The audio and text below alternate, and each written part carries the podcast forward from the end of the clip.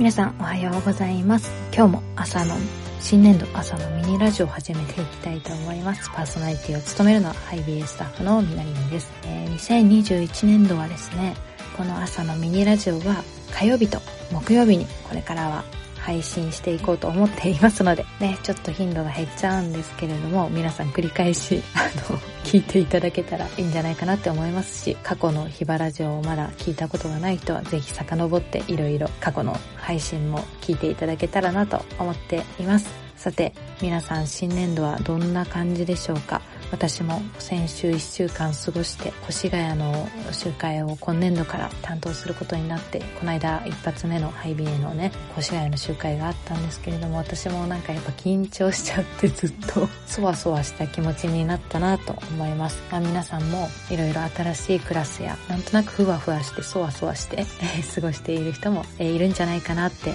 思います。えー、まあそんな中ちょっと最近思わされてることをシェアするとなんていうか今の時代手軽にこういろんなことをするかっていうことがやっぱり便利な時代になってきてですね。5分でなんか身につくみたいなダイエット方法とかなんかわかんないですけどなんかそういうこれを抑えれば人間関係がうまくいくとかですね。なんかそういう手軽な情報って魅力的じゃないですか。で今はそういうことをこう売りにしてこれをやればあのあなたはこれができるようになるとか言われるとですねあじゃあやろっかなっていう気持ちになったりするんですがでもやっぱり人間関係において何ていうのかな信頼関係築いていくのって絶対対時間かかるものだしそんな手軽に関係性を築いていくことってやっぱできないんじゃないかなと思うので新年度ねなんか友達にまだ自分をうまく出し切れてないとか友達と自分そのクラスの雰囲気がみんな探り探りな感じで表面上ではとりあえず付き合ってるけどっていうような、えー、そういう状況ももしかしたらあるのかもしれません、まあ、そこでいかにこう自分の心を一歩勇気を持って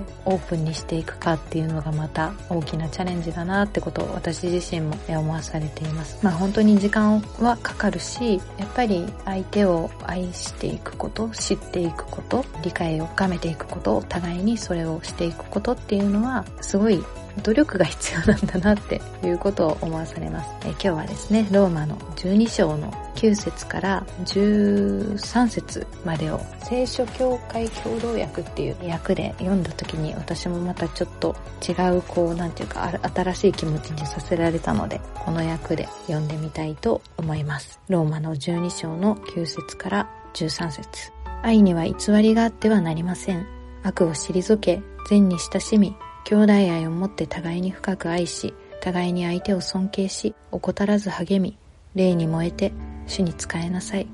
希望を持って喜び、苦難に耐え、たゆまず祈り、聖なる者たちに必要なものを分かち、旅人をもてなすよう努めなさい。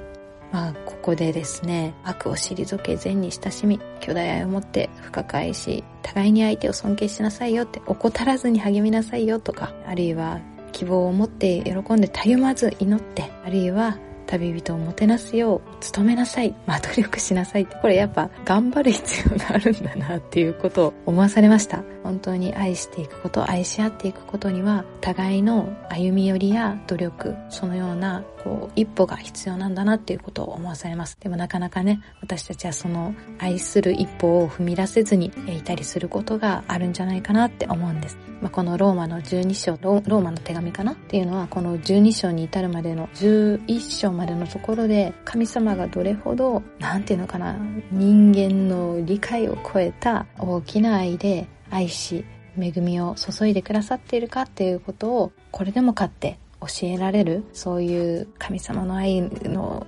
凄さをドカーンって、えー、教えられた後にだから私たちは互いに、愛し合って